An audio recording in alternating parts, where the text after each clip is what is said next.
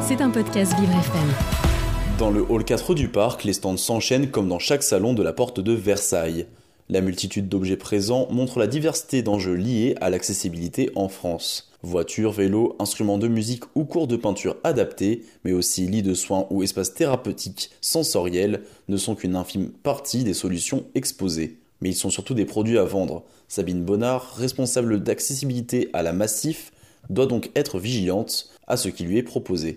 La Massif, c'est une, une assurance mutualiste. Notre particularité, c'est qu'on travaille pour et avec les personnes concernées. Donc on a une attention particulière qui est portée aux usages. On identifie et on travaille euh, en particulier sur les besoins non satisfaits. Et les solutions ensuite, euh, on les repère, on fait de la veille un petit peu ici et, ailleurs pour euh, repérer des technologies qui vont apporter une réelle satisfaction par rapport à ces, besoins. il y a des solutions qui sont euh, très intéressantes en termes de, mobilité, des fauteuils aujourd'hui euh, qui tendent à aller vers un système universel, qui pourront à la fois aider des personnes qui sont âgées, donc avec une mobilité qui commence à décliner, et puis des personnes qui sont complètement empêchées dans leur mobilité. Il y a parfois des choses qui prétendent être euh, des solutions euh, pour les personnes concernées. Euh, et qui en réalité ne sont, ne sont que des gadgets. Comme elle, Annette Masson, présidente de l'association Tourisme et Handicap, est venue rencontrer les acteurs de ce milieu, tout en participant aux aspirations des personnes en situation de handicap. Elle se montre plutôt optimiste vis-à-vis des innovations qui voient le jour. Notre intérêt, c'est pour montrer les bonnes pratiques et dire que les choses évoluent dans le tourisme et qu'effectivement le public concerné euh, ben, essaye d'aller dans des lieux qui sont réellement adaptés euh, par rapport à sa déficience. Aujourd'hui, les impressions en 3D sont des choses euh, ben, qui peuvent se faire. Avant, c'était très compliqué de faire des maquettes.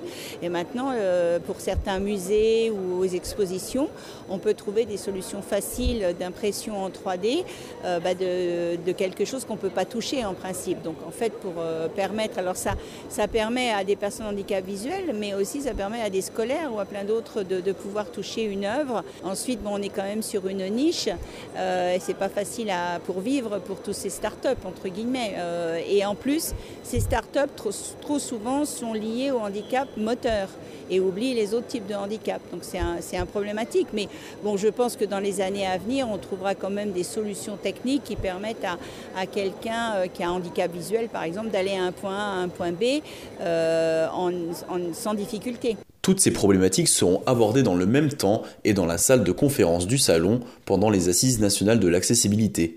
Cette fois-ci, ce sera aux acteurs institutionnels de s'exprimer. Celles-ci se termineront cet après-midi en présence de la ministre déléguée au handicap, Geneviève Dariussec. Si vous souhaitez vous rendre au salon, il suffit de remplir un formulaire d'inscription disponible sur le site paris.autonomique-expo.com. C'était un podcast Vivre FM. Si vous avez apprécié ce programme, n'hésitez pas à vous abonner.